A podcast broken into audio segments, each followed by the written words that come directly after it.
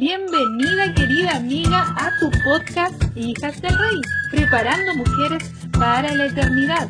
Y te invito a que puedas escuchar la tercera temporada que lleva por nombre Nutrición y Remedios para Prevenir y Sanar.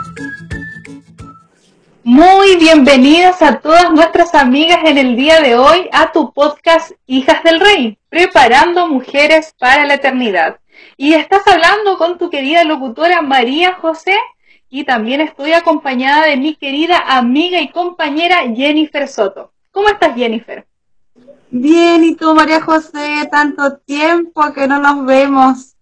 Es un agrado. tiempo. Hoy un agrado ahora vernos, porque ahora no tan solo nos escuchamos como antes, sino que ahora también Hijas del Rey está haciendo videos de YouTube, así que ahora también nos podemos ver un poquito más las caras muy contenta de estar contigo en este día. Así es, Jennifer, estamos felices porque podemos entrar, ¿cierto?, a, los hogares de nuestras amigas, amigos, de todas las partes que nos escuchan, y no solamente aquí en Chile. Quiero dar una información muy importante porque el 40% de nuestros auditores están aquí en Chile, pero tenemos más auditores en otros países, Jennifer. ¿Qué te parece? Me parece excelente eh, la buena noticia que estamos transmitiendo desde Chile, desde eh, la zona central hacia el sur, el sector de Chillán, pero no tan solo aquí, sino que también estamos llegando fuera de nuestro país, nuestros amigos de habla hispana, la gente que podría estar también por allí en Sudamérica, y el otro día me contaron que hasta gente de Estados Unidos también nos escucha y de algunos países de Europa, así que estamos felices de que todas nuestras amigas quienes disfrutan de este programa también compartan la bendición con otros. Así es. Y te cuento que el 42% de las personas que nos ven, como tú decías, Jennifer, están en Estados Unidos. Incluso hay más gente allá que acá en Chile.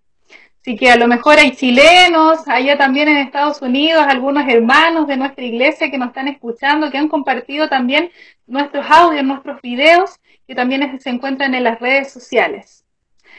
Y contarles a las amigas también que ya estamos en nuestra tercera temporada y en nuestro eh, cuarto capítulo ya de nutrición y remedios que curan y sanan nuestro cuerpo. Jennifer, yo quiero que nos cuentes quién es la invitada de hoy.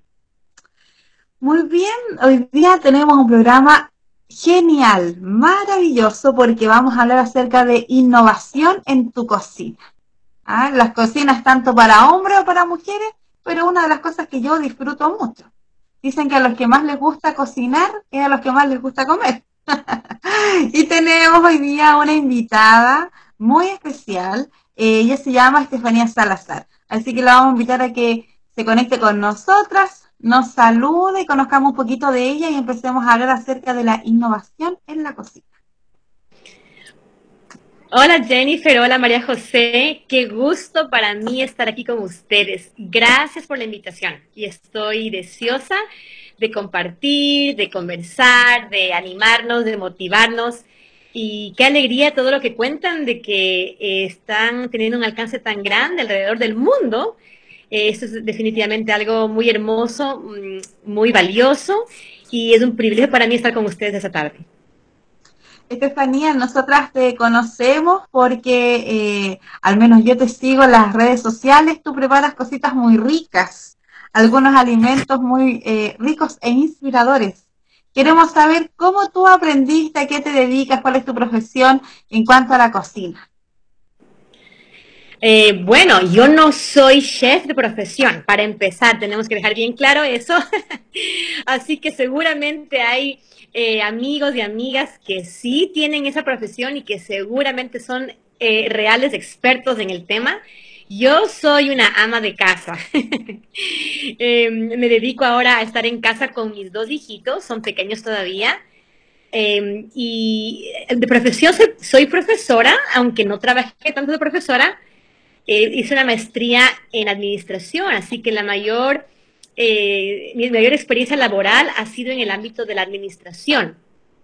Pero como les decía, yo dejé de trabajar hace exactamente seis años, dejé de trabajar eh, por la enumeración, sí, eh, porque decidí quedarme con mis hijos en casa Y desde ya hace mucho tiempo yo he amado la cocina, pero desde hace seis años es que no dejo de estar en la cocina. O sea, cuando uno tiene hijos, uno está en la cocina todo el día prácticamente, eh, porque empiezas una comida, les das de preparas la comida, les das de comer, hay que limpiar la cocina y hay que volver a empezar a la siguiente comida. Y es una rutina que básicamente no termina.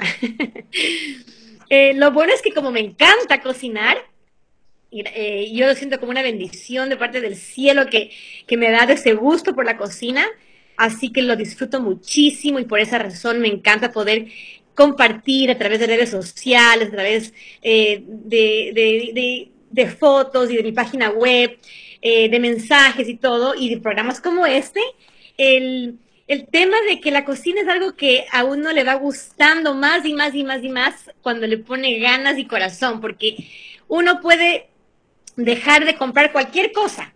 Uno puede dejar de comprar ropa o zapatos o artefactos para la casa o qué sé yo pero la comida nunca se deja de comprar y nunca se deja de hacer porque podemos dejar de hacer cualquier cosa menos comer. Así que más o menos eso es el resumen de, por qué estoy eh, dedicada a esto ahora. Eh, me gusta mucho y empecé desde que era niña porque tengo dos hermanos varones. Mis padres trabajaban y yo al ser la única mujer eh, empecé a cocinar desde los 12 añitos para mis hermanos que comían muchísimo. Entonces, desde... no eres chilena. No soy chilena, no, ya, ya, ya me imagino que ya lograron notar eso a través de mi acento. ¿De dónde vienes tú? Buena pregunta.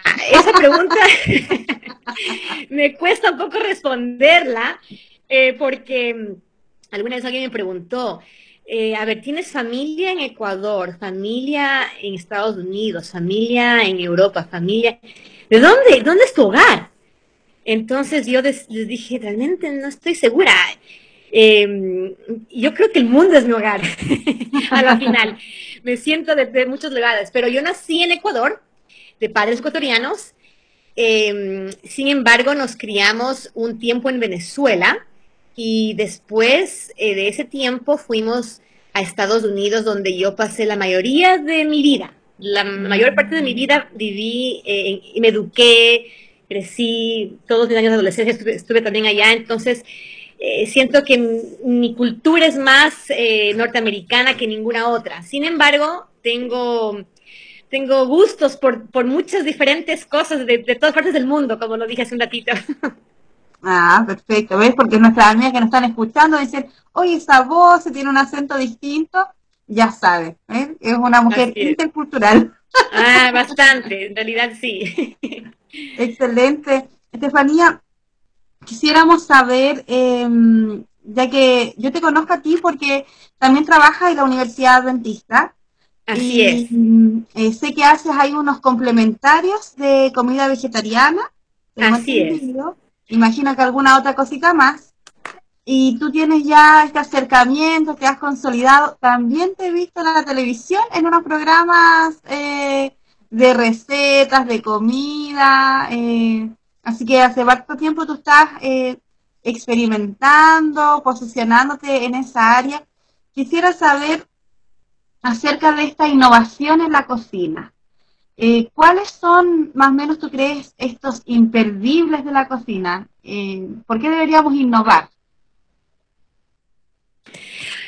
De acuerdo, mira, lo que tú decías justamente, eh, las cosas se han dado de tal forma de que esta pasión que yo tengo por, cocinar, por innovar, por preparar cosas eh, ricas, pero siempre con una alta em, intencionalidad de preparar cosas que sean realmente sanas, o sea, procurar utilizar ingredientes ojalá lo mejor posible y ojalá lo más natural posible.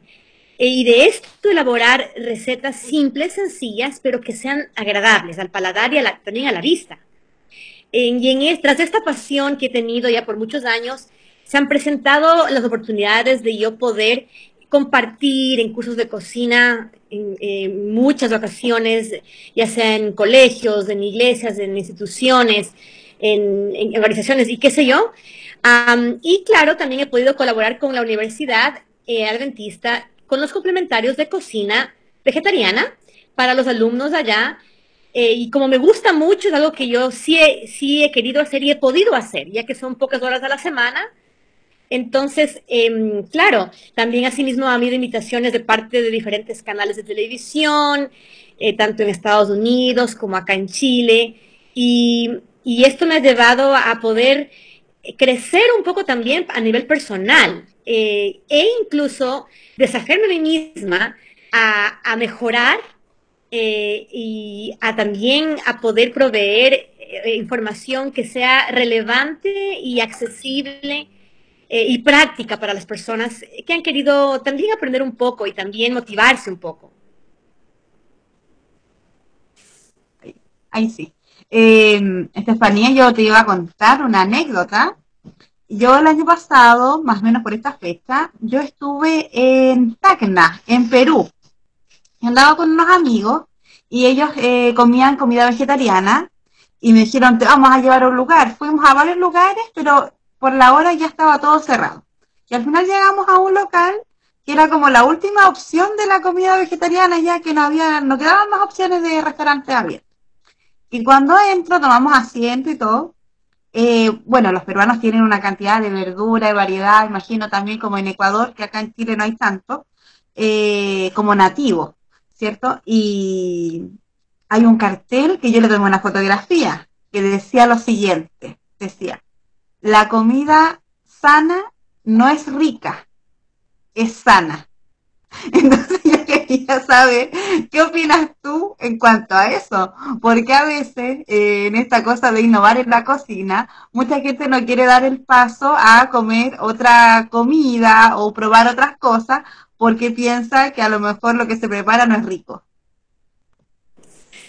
Eh, ahí justamente el, la, la, duda de muchas personas de que, oh, ya, pues solo decir la palabra sano o vegetariano, ya fruncen el rostro y como que ah, se asustan un poco.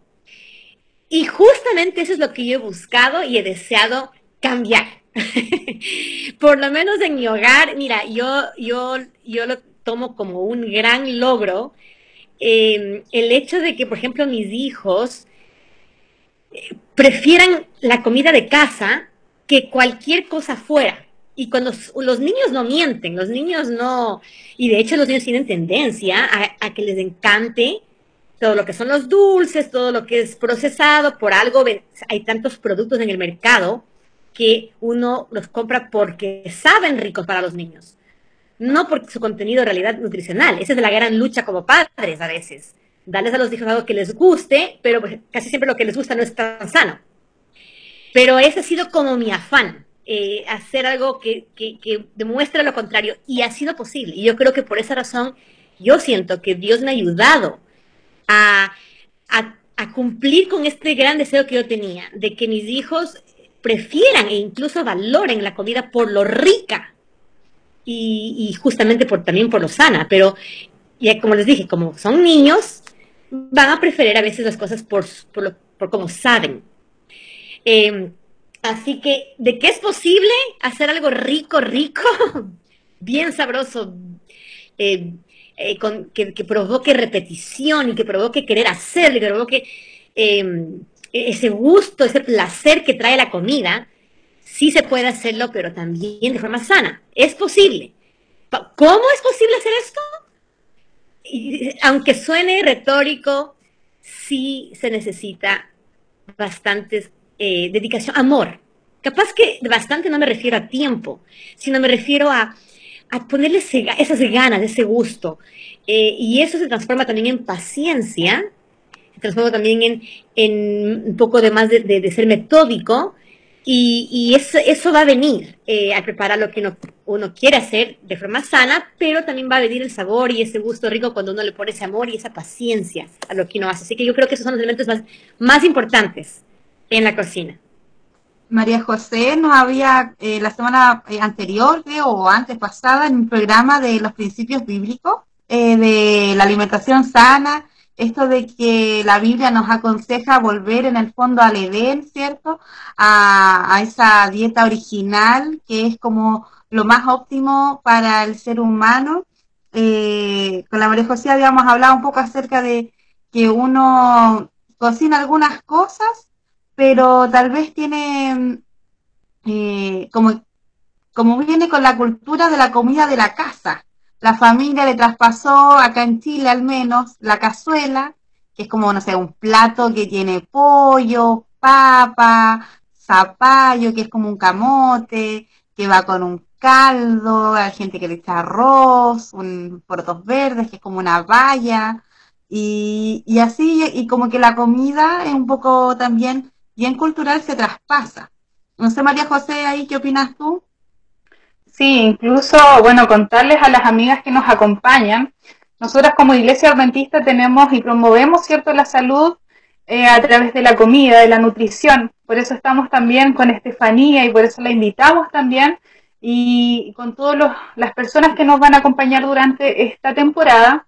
Bueno, yo les cuento, yo no vengo de una familia cristiana, eh, entonces ha sido muy difícil para mí, como decías tú, Estefanía, llevar eh, una comida rica y saludable a mis hijos, porque ellos son los primeros que ellos buscan lo dulce o el pollito o las cositas acá, ¿cierto? Pero eh, es muy bueno lo que tú decías, la buena noticia de que se puede comer rico y saludable. Entonces yo creo que estamos atentas, yo también lo estoy, a saber qué cosas puedo preparar. Así que quiero, Estefanía, que tú nos cuentes más o menos, no sé, alguna receta eh, dulce o un plato de fondo que podamos preparar con algún alimento, ¿cierto? Muy saludable, que a lo mejor no tenga, que no contenga carne, como hemos aprendido también en los capítulos anteriores, pero que pueda servirnos y podamos disfrutar al mismo tiempo.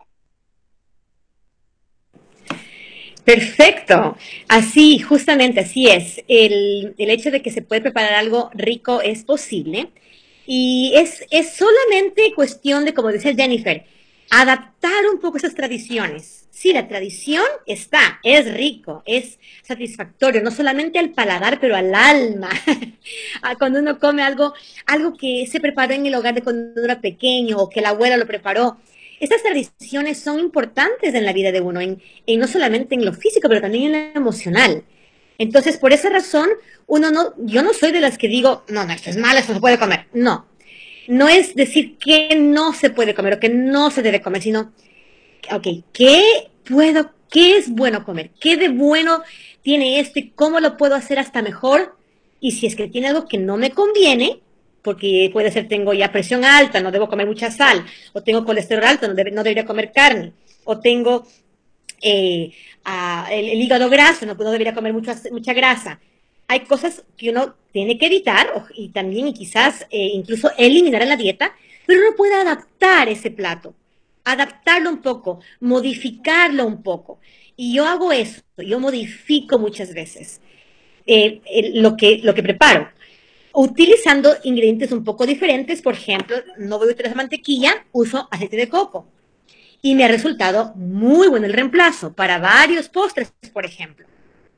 O mm, no voy a utilizar harina, blanca al 100% porque no quiero, quiero combatir el estreñimiento o quiero combatir el, el, controlar mi peso o varias razones por las cuales la harina blanca no es refinada, digamos, no es lo mejor o lo óptimo para empezar, voy a, mezclar con un poco de harina integral. Y de a poco capaz podría empezar a eliminar la harina blanca.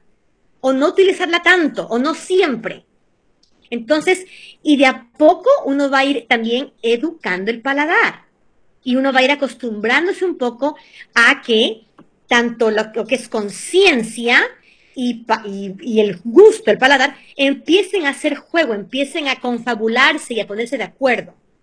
Entonces es algo que uno tiene que empezar a hacer y por esa razón, como madre, yo recomiendo mucho a las madres que tienen hijos pequeños, aprovechen que tienen niños pequeños porque es a su temprana edad, cuando uno está recién criando, cuando uno empieza a darles esa educación de lo que les debe gustar o de lo que les, eh, sí, debe empezar a gustar. Por esa razón yo recomiendo mucho a las madres que no les den nada de dulce añadido, por ejemplo, ni miel, ni ningún tipo de azúcar, ni siquiera la miel en el primer añito. Y tampoco nada de sal, porque al darles sal y azúcar, cualquier tipo de azúcar, por más sana que sea, uno va a condicionar el paladar a esos a esas em, eh, sensaciones que el, paladar tiene, a esa, ese estímulo. Y, no es que les guste eh, en sí la comida eh, porque, ay, que les encantó la, sopa, sino les gustó más porque tiene la sal y la sal estimula. Sino elimina o evita utilizar sal o azúcar o dulce para los niños, desde el primer añito, ojalá todo el añito y ojalá hasta el segundo año, ellos van a desarrollar el gusto por las verduras de una forma impresionante. Y les digo porque tengo dos niños que aman y comen todo, o sea, todo, coles bruselas, todo, eh, betarraga, cebolla cruda, ajo crudo, todo y lo disfrutan. Y yo le doy crédito al hecho de que alguien alguna vez me, recomendó eso. No les des sal ni azúcar el primer añito. Así que ellos... Ajá. Disculpa, mira, yo quisiera que nuestras amigas que nos están escuchando, tal vez eh, a uno les falta, como decías tú, eh, recursos a lo mejor de poder reemplazar o hacer algo creativo. Nos gustaría hoy día que nuestras amigas que nos están escuchando, tal vez las que nos ven, tomaran un lápiz y un cuaderno y que tú nos compartieras una receta. A ver, ¿qué cosa nueva, cómo podría yo innovar eh, con mi familia, ¿cierto? Para mí misma, para sentirme mejor, comer algo más saludable que sea más nutritivo para mi cuerpo, ¿cierto? Pero que no deje de ser rico, porque a uno le gusta comer las cosas ricas. Eh, ¿Qué nos podrías tú recomendar? Me soplaron por ahí que hoy día tú nos vas a dar tres recetas y quisiéramos ahí, tú nos vas diciendo y nosotras si tenemos alguna duda te vamos preguntando para ir anotando a ver qué tal nos va con esta innovación en la cocina. Suena genial, vamos entonces con las recetas. Y sí, mira, una receta que yo quiero eh, dar y recomendar es una para el desayuno. Es un desayuno base. ¿Base en qué sentido? Que uno puede eh, consumirlo todos los días y que va a tener todo lo necesario para que sea un desayuno balanceado, nutritivo, que dé la energía necesaria para el resto del día y obviamente también que sea rico. Y miren, algo que tenemos a favor hoy en día es de que está de moda todo lo que es saludable, todo lo que es fit, todo lo que es light. Está de moda. Y si nosotros podemos, nos ponemos a ver un poco en la televisión, en los programas, eh, está, mucho, mucha gente está despertando y está dándose cuenta de los beneficios tras las frutas, las verduras, los granos enteros y eh, las proteínas eh, de origen vegetal, de origen de plantas. Entonces, eso me suena mucho a, lo, a los elementos básicos, a los alimentos que son, primero, creados y proveídos por Dios para nuestra dieta. Entonces, este desayuno que les voy a dar es un desayuno base que está muy de moda. Si ustedes buscan en cualquier eh, plataforma de internet, en Pinterest, si, si lo conocen, o, páginas de, recetas y cosas así, están muy de moda lo que se llama breakfast bowls, que son platos de desayuno. ¿Han escuchado de eso? Van a cafeterías, van a restaurantes, van a lugares y ahora están de moda los breakfast bowls. Y Sí. Sí, mira, eh, escuchando lo que tú estás diciendo, es buenísimo eso porque acá en Chile nosotros acostumbramos a tomar un desayuno bien particular, que es el tecito, ¿cierto? Y el pancito, tostado con algo adentro. Y no estamos acostumbrados realmente a comer un plato de a lo mejor una de verduras o frutas, no sé lo que tú nos vas a recomendar ahora, pero no estamos acostumbrados a comer algo saludable. Incluso muchas, muchos chilenos no toman desayuno, no tienen por costumbre hacerlo. Ya, justamente. Em, de hecho, eh, sí es algo que es un poquito preocupante, bueno, a nivel mundial hoy en día, de que o se, o se elimina el desayuno o si se come algo es un donut con café o un pan con café o con té. Y eh, no puede ser más dañino eso, esa manera de empezar el día que esa. Estos breakfast bowls, estos, estos platos hondos de desayuno, como se llaman, como es el concepto que les digo que está de moda, es, no es difícil, es muy básico, es dulce, así que favorece a los chilenos, porque en países latinos como Colombia o Puerto Rico les encanta la comida de sal al desayuno. Pero este es dulce, al estilo norteamericano o europeo o chileno. Entonces, es la base de un cereal, de un grano. Siempre va a ser un, ya sea eh, avena cocida o podría ser cualquier otro cereal. En mi casa, nosotros lo que hacemos aquí es variamos. Un día un, un, cereal, otro día otro, otro día otro, otro día otro. Cualquier cereal, puede ser el mijo, que está eh, accesible hoy en día, que es lleno, pero lleno de calcio, buenísimo para los huesos, para el desarrollo de los niños, para el crecimiento, para los peperosis, para todo el tema de los huesos, el mijo. Lo venden pelado, no es caro, es muy accesible, lo venden en cualquier feria, en, muchas eh, eh, granoderías que se llaman, o tosadurías. También está el amaranto, también lo venden el amaranto, es un grano chiquititito, pequeñitito, que lo venden por kilos, por libras. Está la quinoa, maravillosa la quinoa. La quinoa es uno de los mejores, de los superfoods, de los alimentos super, hiper mejores del planeta, por un montón de razones. Tiene proteína en cantidades, tiene vitaminas, maravillosa la quinoa. Cualquier eso puede ser también avena. La avena también es buenísima, tiene muchos beneficios también la avena. Sin embargo, es bueno variar porque la avena no va a tener todo lo que tiene el mijo o la quinoa o el amaranto. Entonces es mejor, es bueno tener en la dieta eh, estos diferentes eh, eh, fuentes de nutrientes de parte de los diferentes granos que existen. Y como les digo, no son costosos, son accesibles, son integrales, todos los que les mencioné. Por lo tanto, hacen un perfecto carbohidrato para el desayuno. Estos se cocinan casi siempre una taza de grano seco por dos de agua o dos y media de agua. Eh, uno le puede añadir la última media taza al final hasta que se vaya cocinando bien. Ustedes van a ver, se cocina con la como el arroz. Así como cuando cocinan arroz, básicamente igual. La diferencia es que es más fácil cocinar este cereal que el arroz, porque es bueno que quede un poquito mojado no tiene que quedar perfecto, así como el arroz tiene que quedar. No, es más fácil. Si le ponen más agua de lo que tienen que poner, no importa, porque la idea es que quede como una compota, como un, como, ¿cómo se diría? Ulpo, dicen acá aparece, ¿no? Aquí en Chile. Esa es la idea. O pueden incluso mezclar estos granos, pero cocínenlos solos en el agua. Estefanía, te hago una interrupción porque yo el otro día hice mi hijo aquí en mi casa y eh, había visto en YouTube cómo preparar el mijo. Ya, y como uno siempre como que encuentra de todo. Tú sabes que el consejo bíblico dice examinarlo todo, retener lo bueno, así que yo vi varios videos y dije, ya, por aquí debe ir la cosa, y decía que había que como que tostar el mijo. Entonces yo lo puse como supuestamente para que quedara graneado. Entonces yo lo puse en el sartén ahí, sin nada, y como que lo estaba como tostando. Y después de un rato ya lo puse en la olla, le puse el agua. Y eh, todo el rato lo estaba como vigilando, porque tenía como miedo de que se me pasara de la cocción.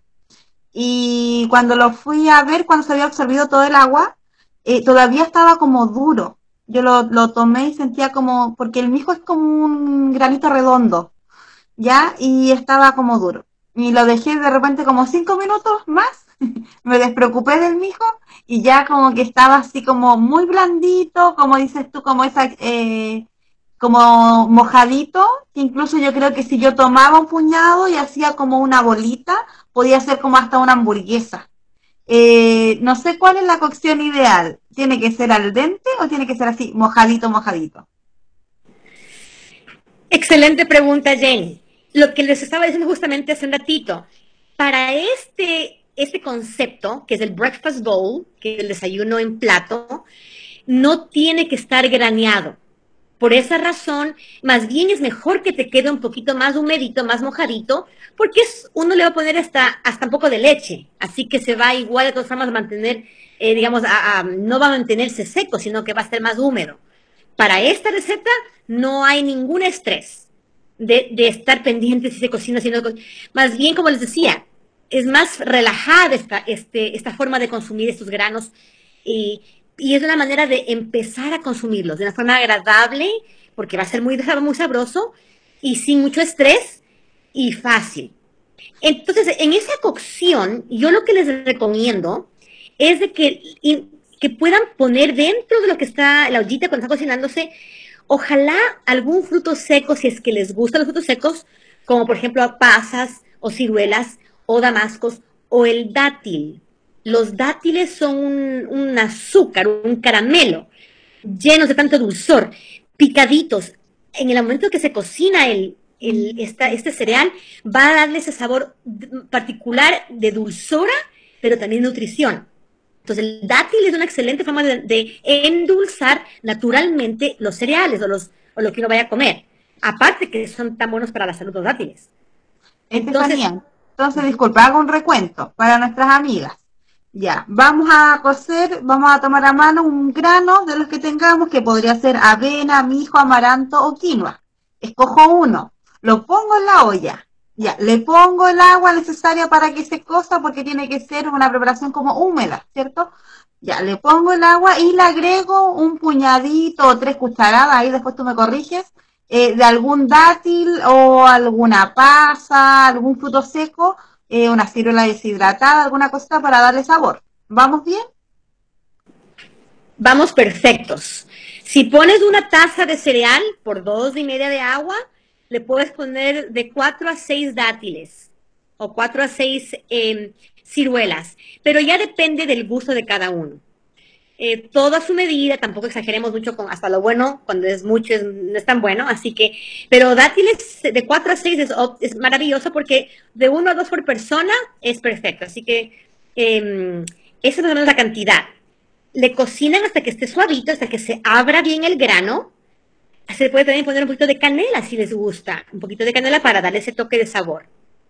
Se saca el cereal cocido con la canelita y con el, los dátiles o, los, o, las ciruelas o cualquier fruto seco que pueden endulzar. Lo ponen en un, en un bowl, en un plato hondo. Y ahí entonces se hace lo que se ve, como les decía, en los restaurantes, en las cafeterías eh, refinadas o cuicas, como dicen acá en Chile, que les venden un, un pequeño bolsito, pequeño así, un platito de, estos cereales, de estos de desayunos eh, eh, eh, que son medio elegantes. ¿Por qué? Porque ponen el cereal por abajo y por encima se pone en una, un diseño muy fácil fruta picada, fruta fresca. Entonces, ¿qué se pone? Por ejemplo, un kiwi en pelado y en rebanadas se pone decorando la primera, un, borde del, del, platito, ¿no? Así como al borde del platito, como así como en, como en abanico.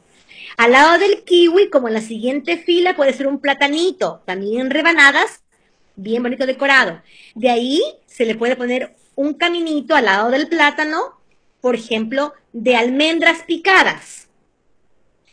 Siguiente fila, al lado de las almendras se puede poner un poquito de cerealitos, por ejemplo, puede ser un poco de granola. Y después sigues otra filita linda con un poquito de chía. Y así se diseña de una forma muy atractiva, muy bella, este breakfast bowl, este, este plato de desayuno. Entonces, si pones las almendras, ya tienes tu proteína. Ahora, tú podrías poner leche vegetal también en la cocción en vez de agua.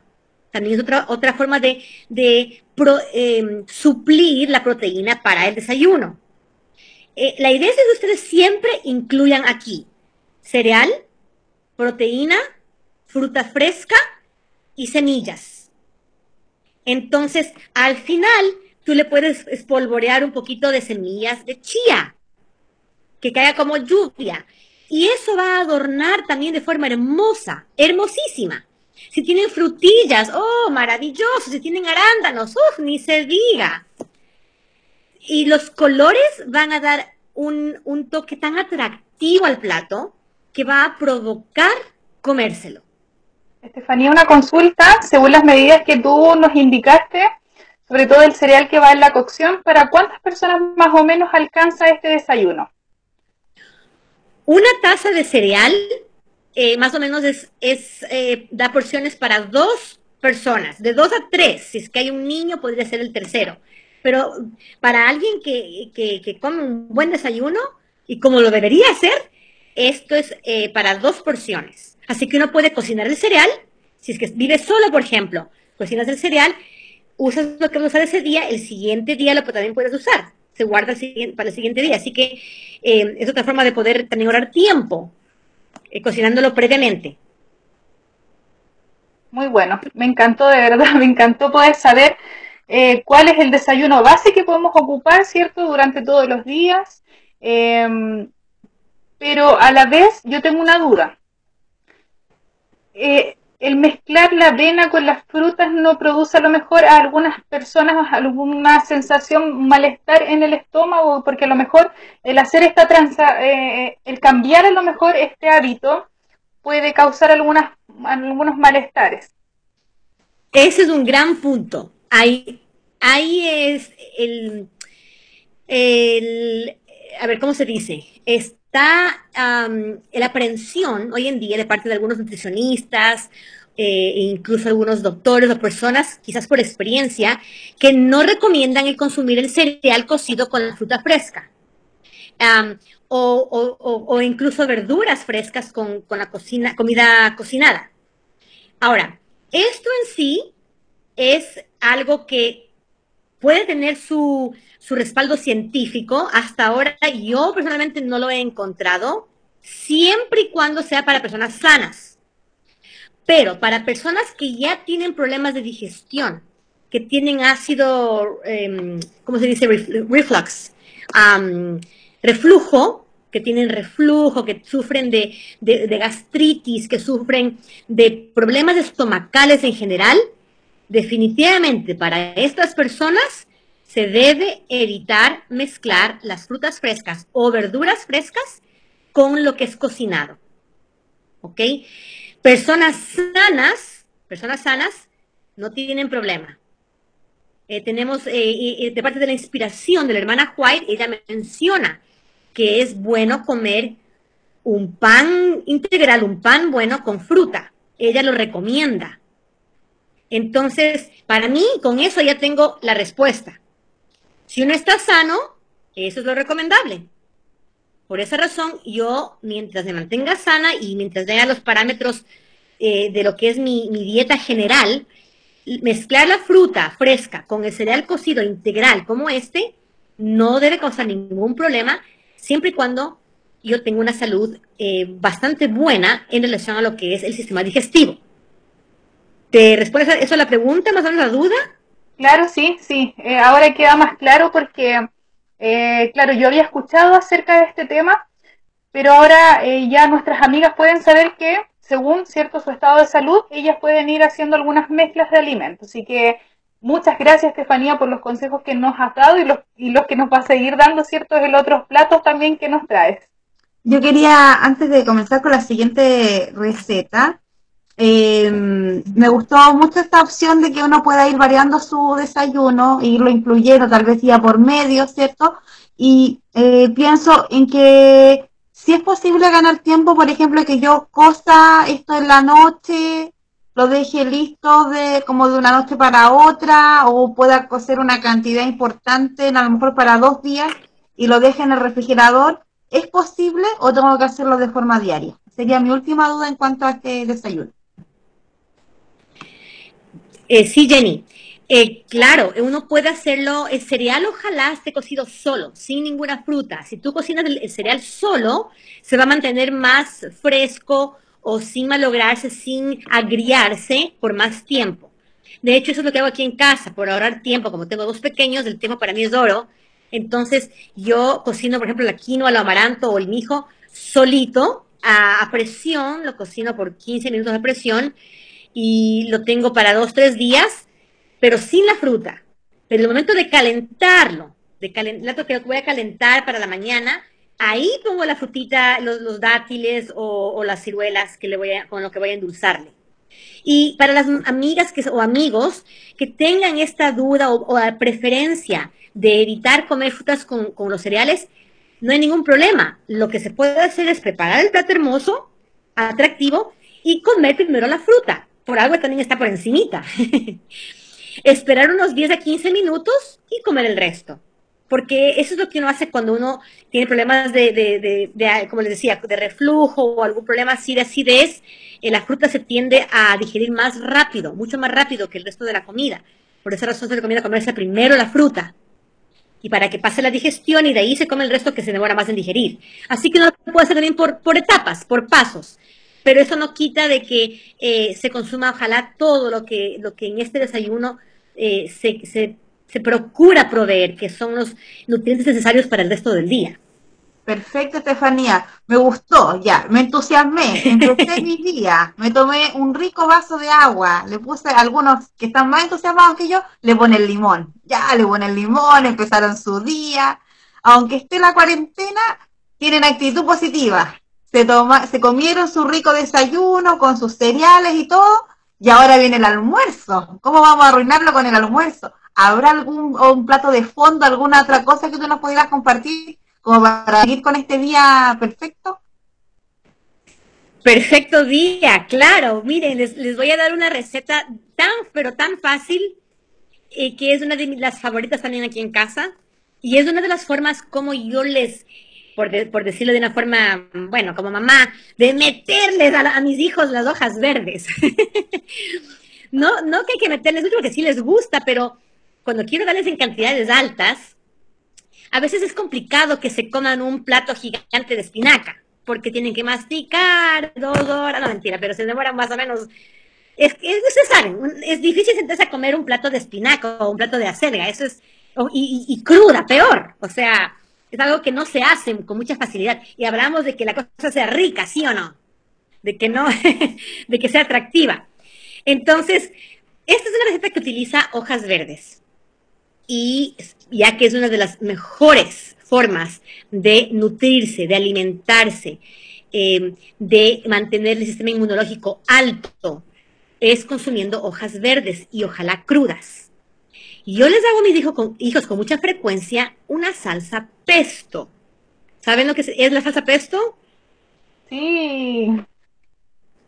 Sí, me encanta el pesto. Justo tengo unas hojas verdes, así que díctame, Estefanía, que yo de aquí salto a la cocina.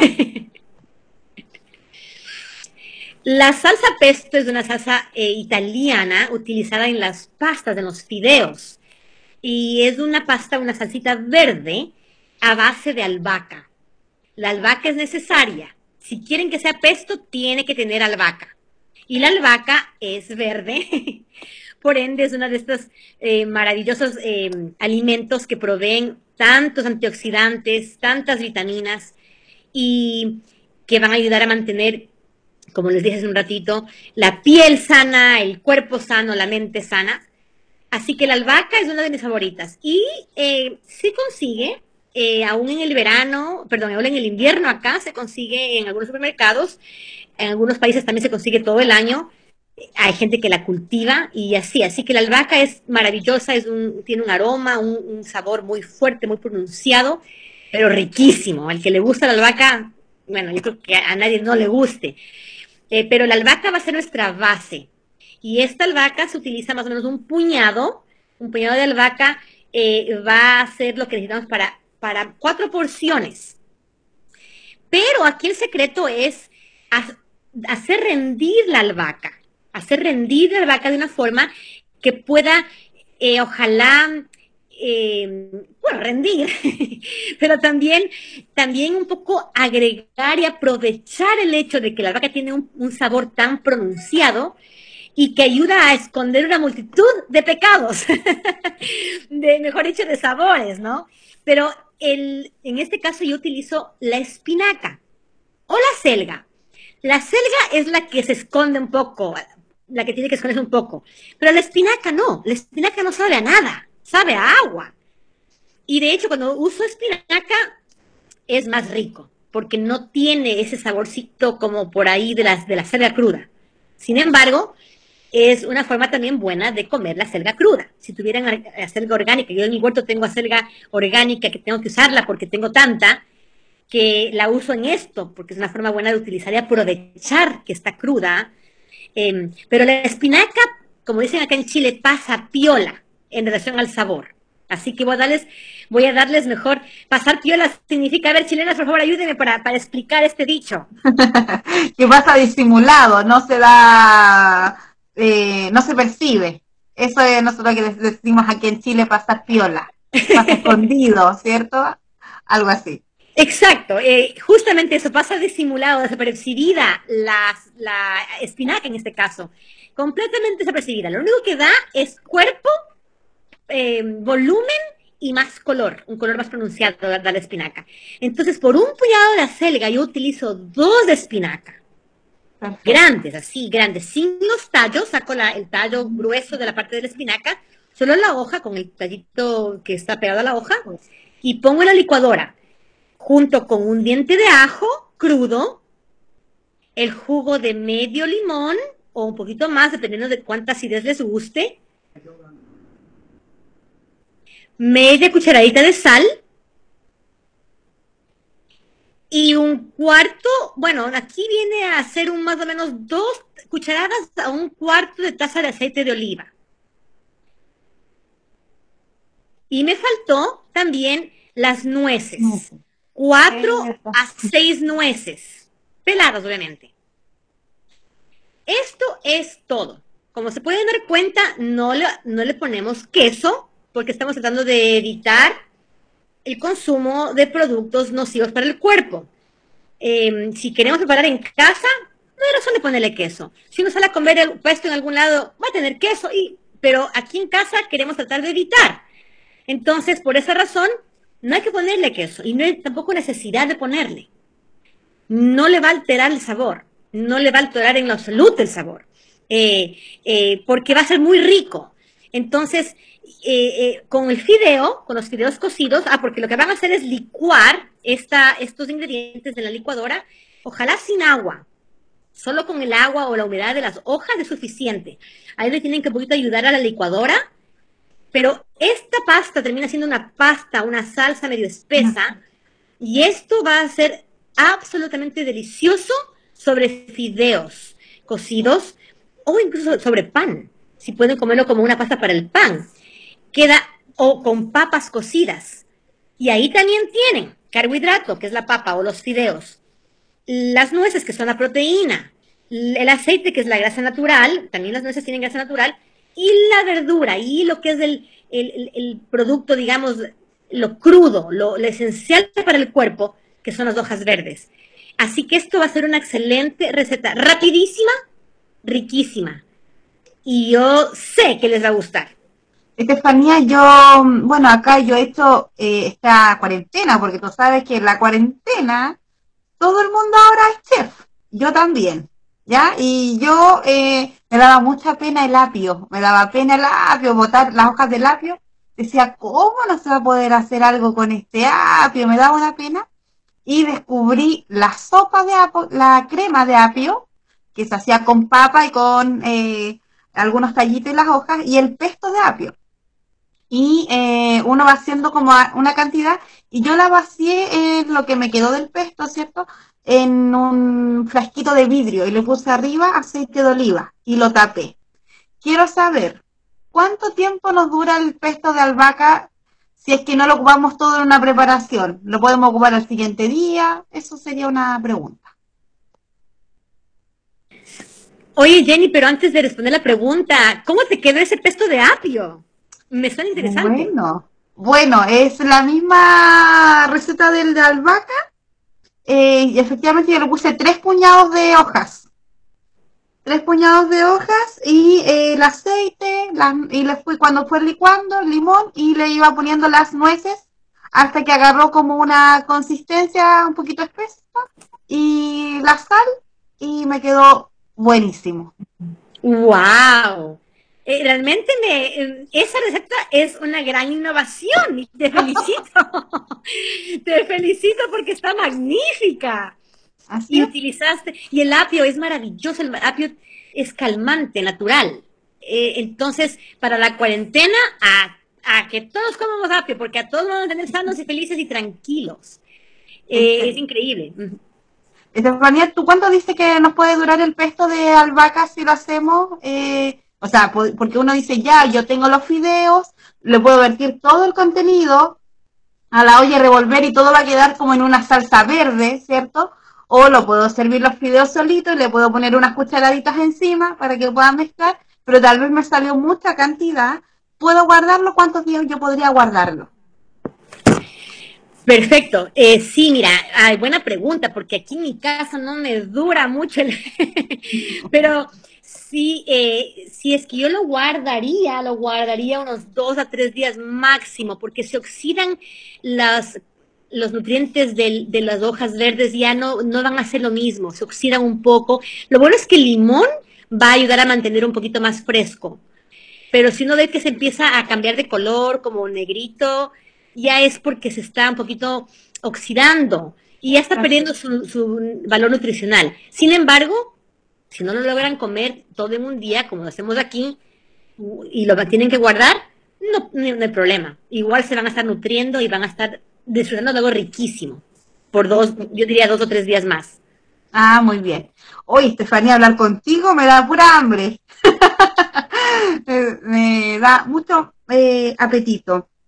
¿Qué otra cosita más? Porque me dijeron a mí que eran tres recetas. Entonces yo, que soy una persona muy matea, tengo aquí, eh, para las que me pueden ver, mi cuaderno, mi lápiz, y para las que me escuchan, por fe, créanme que yo tengo aquí todo anotado los secretos de Estefanía Salazar. Que a todo esto, Estefanía, tú tienes una página web eh, muy bonita y un Instagram donde están ahí las historias, a veces tú pones los procesos de las comidas, porque cuando uno quiere innovar en la cocina necesita creatividad, entonces, eh, ¿cuál es tu Instagram, tu página web? No nos has dicho.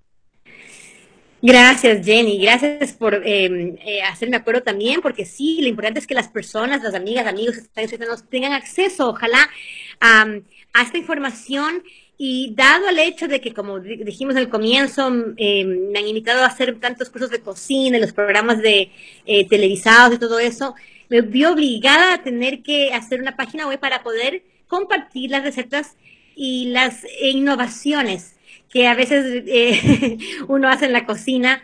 Eh, y es con todo el cariño, con todo el amor, con todas las ganas de que también se contagien del entusiasmo, de la motivación. Es, es realmente muy gratificante, muy gratificante eh, el alimentar a la, a la, familia de una forma sanita y verles que realmente lo disfruten. No hay cosa para mí más bella que eso. Y, y, por eso, pues la página web es naturalmente rico, porque todo es rico. Eso eh, me gusta. Naturalmenterico.com. Eh, y porque se puede comer rico cuando es natural la comida. Así que. ¿Y tu Instagram, Estefanía? El Instagram está como Estefanía Salazar. Ahí lo pueden buscar, este, si buscan Estefanía Salazar M, porque mi, esposo es moyano, entonces yo le puse la M a la final después de Salazar. Eh, ahí me pueden encontrar, van a ver de ideas, recetas, van a ver anécdotas de mi vida, de van a ver de mis hijos comiendo de todo. Así que eso es lo que me gusta compartir mucho, eh, para que otras mamás también se inspiren y, se, y, y, y sean felices, porque cuando los niños están sanos, uno, es, uno está feliz. Excelente, que... Después de nuestros comerciales que aquí pasamos para que, porque aquí vamos a compartir solo tres recetas, pero uno queda con muchas ganas más de cocinar. ¿Cuál sería la siguiente receta que viene, Estefanía? La siguiente receta, eh, les voy a dar una clásica que, que he compartido y he hecho por mucho tiempo y nunca sale mal, ¿ok? Así que por eso les va a ir bien. Eh, y es un postrecito pero también puede ser desayuno o algo para la once, eh, para la hora, hora del té. Son unos muffins, muffins de plátano con linaza. Entonces son unos, unos muffins dulcecitos eh, con, con, el propósito de, que sean algo, algo un cariño para la familia, para un ser querido, para, para uno mismo, eh, algo dulcecito, pero va a ser sano y re sano. Entonces uno utiliza tres plátanos maduros que los debes aplastar bien. A veces uno puede utilizar también la, licuadora de mano, esa que uno utiliza como vinepines que le llaman acá. Eh, ahí sale mucho más molidito el platanito, porque el plátano al aplastarlo se vuelve como líquido o semilíquido. Es interesante. Eso entonces tienen que hacerlo, hacerlo como mejor puedan, con tenedor o, con esta maquinita que pueden tener o como sea, pero aplastados los platanitos solos en un recipiente. Tres de ellos. Ahí le van a agregar tres cuartos de taza de aceite. Puede ser un poco menos, eh, puede ser media taza si están ustedes cuidando un poquito su salud. Pero traten de utilizar aceite del mejorcito posible. Yo me, me, gusta usar para esta receta el aceite de pepita de uva, porque es uno de los más eh, sanos, de los que menos se, eh, se alteran eh, cuando se calienta, cuando se cocina. Por ende queda, queda siendo un aceite bastante estable y a la vez nutritivo, con antioxidantes y cosas que es muy bueno. Entonces, por esa razón, utilizo ese aceite yo para cuando hago eh, eh, o, este tipo de muffins o, galletas o cosas así. incluso, Estefanía, eh, nuestras amigas pueden buscar cuando vayan a comprar el aceite, dice prensado en frío, que esos también son uno de los mejores también ¿cierto? Que no pasen por el calor y que no pierdan las propiedades que tiene el aceite vegetal, así que nuestras amigas pueden buscar ahí en el supermercado, ¿cierto? Que diga bajito prensado en frío. Eh, oye, Natura no nos está pagando nada por la publicidad, pero yo compro ese de Natura que dice prensado en frío. Exacto, e, eso mismo hago yo, Jennifer.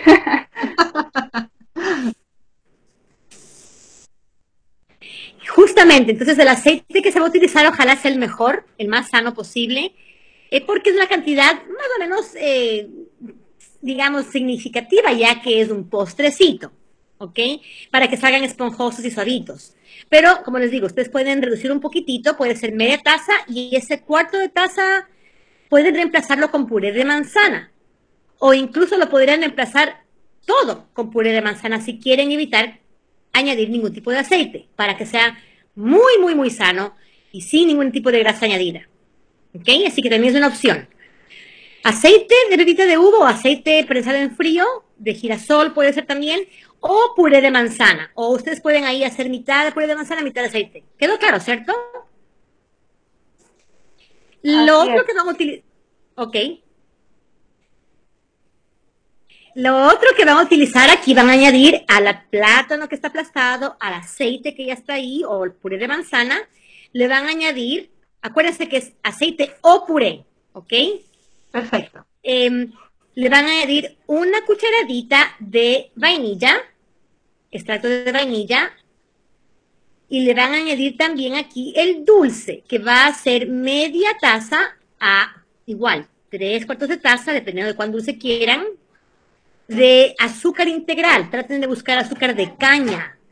El azúcar de caña es, eh, tiende a ser la más natural, porque la caña es pura azúcar, y, al, al extraer el azúcar de la caña si es que es integral, va a ser básicamente el jugo de la caña cristalizado y es bastante saludable cuando se consume en, cantidades moderadas. Perfecto. También podrían utilizar miel, pero aquí le tendrían que reducir un poquito. Media taza de miel nada más, porque la miel es más dulce. ¿Ok? Entonces, como les digo, es, es tres cuartos de taza de azúcar integral o media taza de miel o azúcar reducida a media taza también. Ya depende un poquito de cómo ustedes puedan eh, eh, eh, digamos, jugar con la cantidad de dulzor que ustedes quieran. Pero estos muffins son casi, casi infallables, o sea, porque le bajen un poquito el azúcar, el azúcar no va a alterar en su, en, cómo van a salir, van a salir bien igual, ¿ok? A esto que está ya mezclado, que es una mezcla líquida o húmeda de los plátanos con el aceite, con la vainilla, con el azúcar, le van a añadir un cuarto de cucharadita de sal para ayudar a resaltar el sabor de la, del plátano, de la vainilla. Y aquí viene el ingrediente estrella, que es la linaza. Le van a poner un cuarto de taza de linaza molida. Ojalá la linaza la muelan ustedes mismos, porque cuando uno compra la linaza molida, no sabemos cuándo fue molida. Y como, como tiene la linaza tanto aceite omega, ¿cierto? Que es muy, muy eh, beneficioso para el cerebro especialmente, este aceite al ser, al ser eh, expuesto a la intemperie, al ser triturada la linaza y el aceite expuesto, se empieza a oxidar se empieza a, a, mm. malograr e incluso tiende a ser medio rancio. Aunque no se racha el paladar, ya está rancio por haber sido expuesto. Y como es tan natural, se daña muy rápido. Por eso es mejor comprar la linaza entera, el grano de linaza entera, y este grano de linaza entonces molerlo uno mismo en la licuadora o en un molinillo. Y ese rato utilizarlo. Perfecto.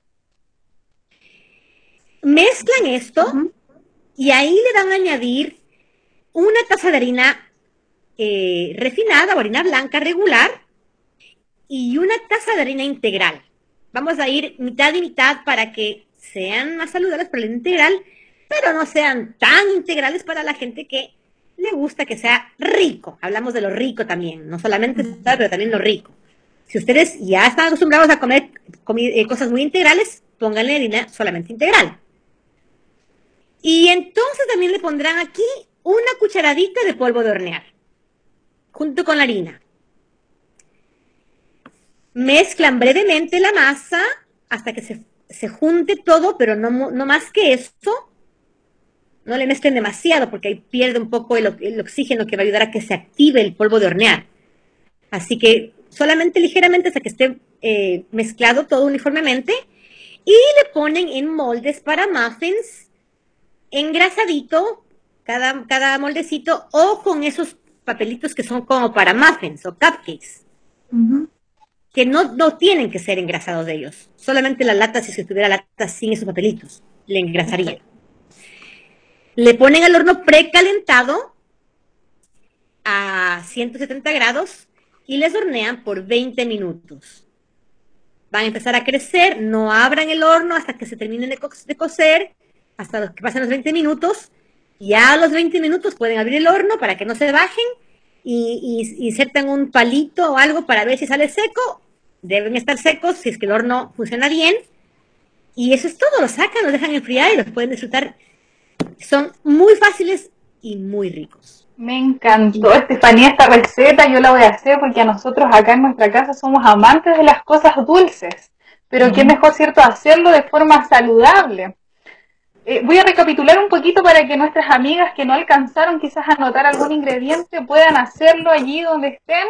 O quizás si no lo hicieron, lo puedan, puedan buscar ahí algún papelito, alguna hojita para que puedan anotarlo y colocarlo a lo mejor en el refrigerador o en algún lugar visible para que en estos momentos especiales puedan preparar esta receta.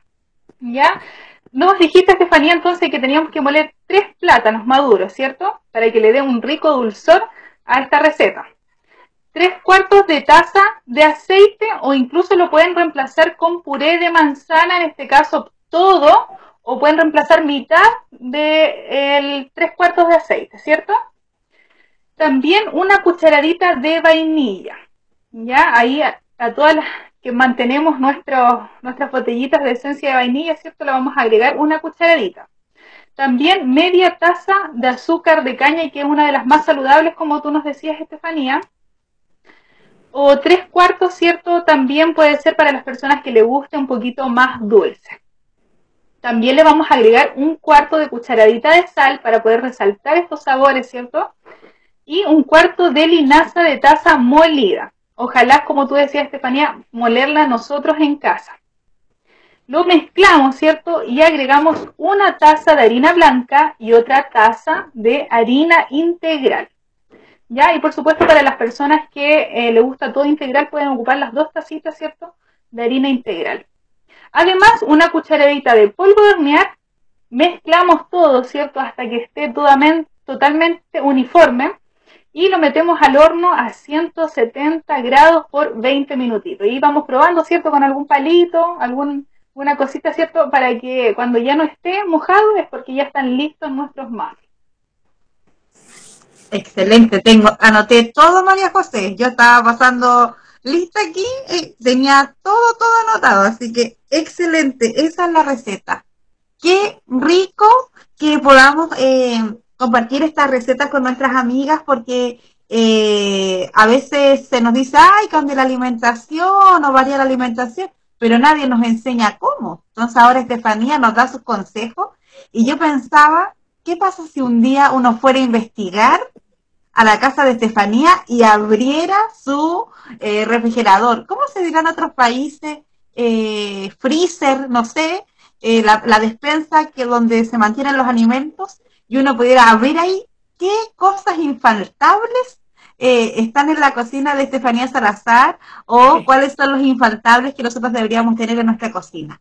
Los elementos básicos, ¿cierto?, para cocinar eh, y poder enriquecer nuestra comida. me, da gracia tu, pregunta.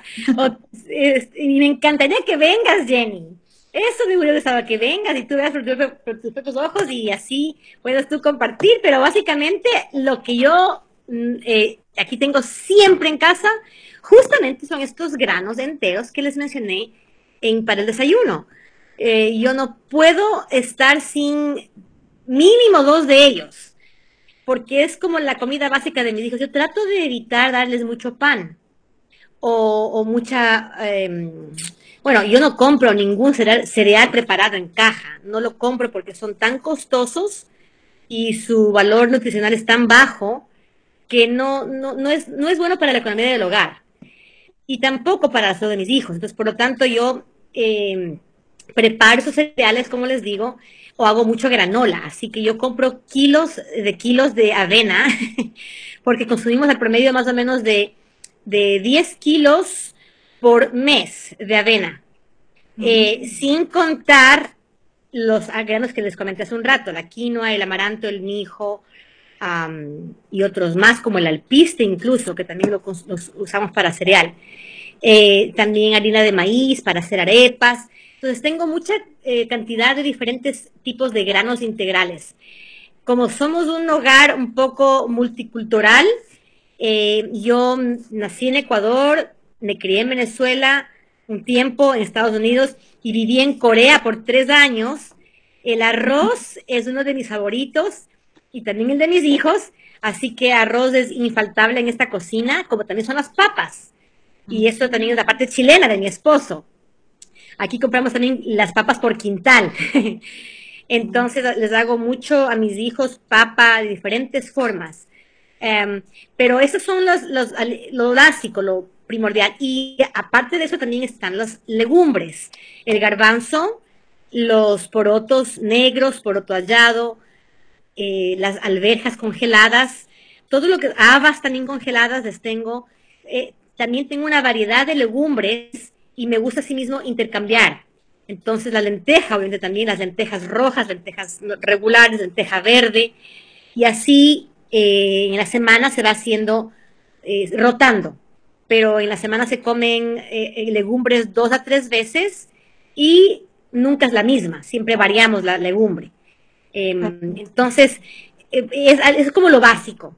Y ya con eso siento que ya tengo comida para, para todos y obviamente hay que siempre estar abasteciendo las verduras y frutas frescas. Entonces ahí es donde entran todo, cantidad, todo tipo de cantidad de frutas y verduras de temporada eh, todo lo que haya barato, eso es lo que hay en la casa. yo, yo, no, yo no tiendo a comprar mucho, em, eh, digamos, de una sola cosa, me gusta la variedad. Así que si veo algo interesante o novedoso, me gusta tomarlo. Y si está de temporada, mejor, porque está más barato.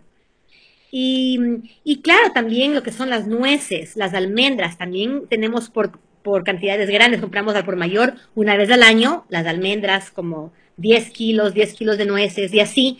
Así que eso nunca, nunca falta, porque de la almendra se hace la leche y también el queso eh, vegetal y así. Entonces, de, una cosa se hacen muchas cosas. Lo que también cuando falta es la harina, porque la harina también se hace pan muchas veces y así. Entonces, pero como les dije, los granos enteros, las legumbres, frutas y verduras es lo que nunca va a faltar. Ojalá nunca falte. Bueno, no sé, yo sé que Dios proveerá siempre hasta en la escasez siempre habrá alimento, así que esa es la promesa del Señor. Y alegría por eso. Qué bueno, eh, ya sabemos ya eh, que es bueno tal vez mirar nuestra despensa, ¿cierto? Y em, con este, eh, este estilo de vida saludable, porque tal vez uno dice, hoy yo para hacer una receta de la de Estefanía tendría que comprar como cada uno de los ingredientes, porque no tengo ninguno pero eso no es, yo creo que como un impedimento, sino también es una motivación, que eh, tal vez nuestra despensa está careciendo de nutrición y necesitamos empezar a invertir. Eh, como decía em, eh, Estefanía, hoy esta es la época de tal cosa, vamos a juntar este dinerito, cuando sea la época, la cosecha de las nueces, no sé qué, vamos a comprar, no vamos a ir a comprar un cuarto, tres mil pesos cada vez que queramos hacer un pesto. ¿cierto? Estábamos hablando de hacer una previsión eh, eh, de que este alimento me va a durar, no sé, cinco meses, seis meses, entonces yo compro y voy a tener para todo este tiempo. Entonces, es importante, eh, yo creo que durante todas estas temporadas que estamos eh, conversando acerca del tema de la nutrición, eh, hoy día no, no, vinimos a hablar acerca de la vitamina, esto aquí, esto allá, sino de cosas prácticas como hacer una innovación en nuestra cocina. Así que yo, eh, resumiendo, creo que eh, parte de innovar es la primera parte, ir a vigilar. Si usted está con la motivación, le dio el hambre en este momento, vaya a su despensa y mire, y diga, ¿dónde está mi quinoa? ¿Dónde está el mijo? ¿Dónde está? Y empieza a hacer una listita, ¿cierto? Y váyase programando cuando usted hace sus compras del mes, puede ser, y usted dice, ya, voy a comprar en este mes tal cosa. Y eh, de alguna manera ir reemplazando tal vez algunos alimentos, como decía eh, Estefanía, que tal vez uno compra la granola, cierto, la compra la cajita o compra una cajita de avena, pero tal vez dice, mira, todo esto vale esta avena, pero si yo la comprara integral acá o la comprara por mayor sería más económico y bla, bla, bla, bla. Entonces, eh, el llamado de este capítulo, ¿cierto? Es para que innovemos, nos atrevamos, buscamos eh, alternativas. Siempre podemos comer más sano y más rico. Y yo le quiero decir a esa persona de Perú, de Tacna, no me recuerdo su nombre del restaurante pero que tenía un cartel amarillo con rojo que decía, la comida sana no es rica, es sana, para decirle que sí, la comida si es sana, también es rica. Así que eh, antes ya de, ir finalizando, ¿cierto? Eh, queremos agradecerle a Estefanía por todos sus consejos eh, y todas las cosas que nos ha ayudado hoy día y que nos motiva a cocinar mejor. María José. Así es, Jennifer, estamos todas muy felices. Yo sé que nuestras amigas también en casa por todos estos consejos prácticos. Y Estefanía, quería preguntarte si existe algún consejo en la Biblia, aunque yo sé que sí, porque tú misma lo dijiste, Dios nunca va a dejar que en nuestra mesa nos falte algo. Y por eso me gustaría que tú le mencionaras a las amigas algún consejito de por qué es tan importante, ¿cierto?, mantener una buena nutrición, una buena salud. Eh, sí, María José, definitivamente es algo que tenemos que tener la confianza muy, muy grande de que Dios efectivamente siempre provee. Y más cuando tratamos de seguir su voluntad o sus consejos en relación a nuestra alimentación. Eh, acordémonos, acordémonos del, del, pueblo de Israel cuando estaban en el desierto y, y estaban en terrible hambruna, eh, sin tener absolutamente nada, eh, ninguna fuente de alimento. Dios proveyó mandándoles el maná. Y ese era el alimento cotidiano, diario. Entendemos por lo que se, ha conocido, o dicen los teólogos, es que es un tipo de grano, un tipo de cereal, un tipo de hojuela, como con miel. Em, debe haber sido un alimento completo para que las personas se mantengan sanas y vivas.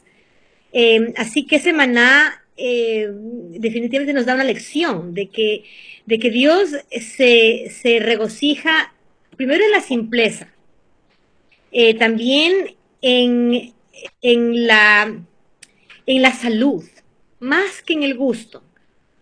Eh, los, el pueblo de Israel extrañaba los, los, las sazones de Egipto, pero Dios estaba reeducando en el desierto, les estaba tratando de, de hacer aptos para el, para el, su, su destino, que era Canaán. Ellos necesitaban eh, tener la condición física, mental y espiritual para poder entrar. Y Dios utilizó incluso la alimentación para esa preparación del, pueblo de Israel, eh, a través del maná. Entonces eso nos debe dar a, saber y a, y a, recordar de que, de que para Dios es importante el cómo nos alimentamos. Y lo que Él nos dejó es lo que debemos comer, lo que Él nos enseñó. Y si vemos, eh, digamos, en el transcurso de la Biblia, vemos tantas instancias y momentos y ejemplos de, que se mencionan frutas, granos, legumbres, verduras, em, como el alimento para el pueblo de Dios. Eh, por esa razón yo, yo eh, trato de, como dijo Jenny al comienzo, de, de motivar y de aquí en casa, de ejercitar eso, de, tratar de consumir lo que Dios nos dejó como nuestro alimento óptimo y, poner el esfuerzo necesario, las ganas necesarias. Y Dios te va a ir dando también el gusto por ellas. y el amor por ellos. Eh, pero es más o menos es mi, mi basado en mi experiencia, mi, mi punto de vista en relación a lo que Dios quiere de nosotros en cuanto a la alimentación. Muchas gracias, Estefanía, eh, por aclarar esta duda, ¿cierto? También es muy bueno que las amigas que nos escuchan hoy sepan que el Señor eh, les dio una nutrición perfecta a su pueblo y que quiere que nosotros hoy en día también la tengamos. Por eso, invitar a todas las personas que nos están escuchando en el día de hoy a que puedan compartir este mensaje, que no te quedes solamente con este tesoro tú, sino que también puedas compartirlo a todas las personas que están a tu alrededor, a tu familia y quizás a personas que tú ya ves que están mal de salud, aconsejar, ¿cierto?, que hagan estos cambios, que hagan estas modificaciones, como decía Estefanía, a lo mejor seguir cocinando similar a lo que ya comemos, pero ir cambiando eh, los ingredientes, las verduras, las harinas, los aceites, ¿cierto? Así que estamos muy, muy agradecidas por, este mensaje de hoy. Gracias, Estefanía, por estar con nosotras. Eh, por ser parte de este podcast Hijas del Rey en esta temporada que estamos hablando acerca de la, nutrición, ¿cierto? La salud, los remedios para sanar. Eh, hoy día más que nunca que estamos viviendo un tiempo de pandemia, de infección, de enfermedad, que seguramente esta no va a ser la primera pandemia, sino tal vez va a ser la primera de muchas eh, que vamos a tener en el futuro. Eh, y que hasta el momento, por ejemplo, no tenemos cura, no hay una vacuna, no hay nada todavía para solucionarlo. Eh, una responsabilidad importante es poder eh, hacer que nuestro sistema inmunológico esté en óptimas condiciones.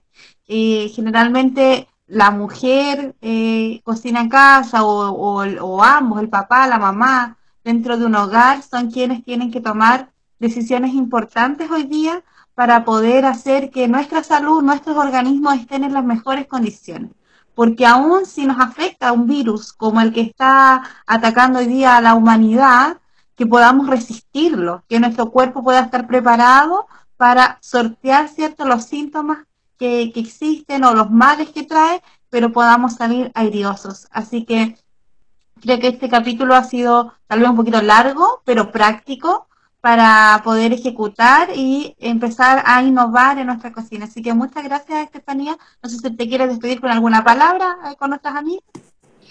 Solamente quiero decir gracias, gracias Jenny, gracias María José por la invitación, por hacerme parte de este hermoso ministerio y proyecto. Eh, veo lo que ustedes están haciendo y es también muy inspirador. Sigan adelante y estamos aquí también para servirles, así que gracias por por nuevamente por la invitación. Muchas gracias, Estefanía. María José, tú siempre nos despides el programa eh, de forma especial. ¿Qué tenemos para hoy? Así es, Jennifer. Primero, antes de despedirme, invitar a que puedan eh, compartir este capítulo, ¿ya? A través de nuestras redes sociales. Eh, como decía Jennifer al principio, también estamos en modalidad de video. Así que puedes compartir nuestro video por YouTube como Podcast Hijas del Rey también por Facebook como agrupación Hijas del Rey, pero también nos puedes encontrar en Spotify como Podcast Hijas del Rey, en Anchor, en Google Podcast y en siete plataformas más. Entonces, por eso te pido que puedas comunicarte con nosotras también a través de Instagram si quieres saber más información o recibir algún tipo de material. Y por supuesto, Jennifer, queremos dejarlas a todas nuestras amigas eh, con una canción, un tema que también las inspire y que podamos saber que ponemos, también podemos poner nuestra salud en las manos del Señor. Y por eso queremos dejarte el siguiente tema titulado En tus manos.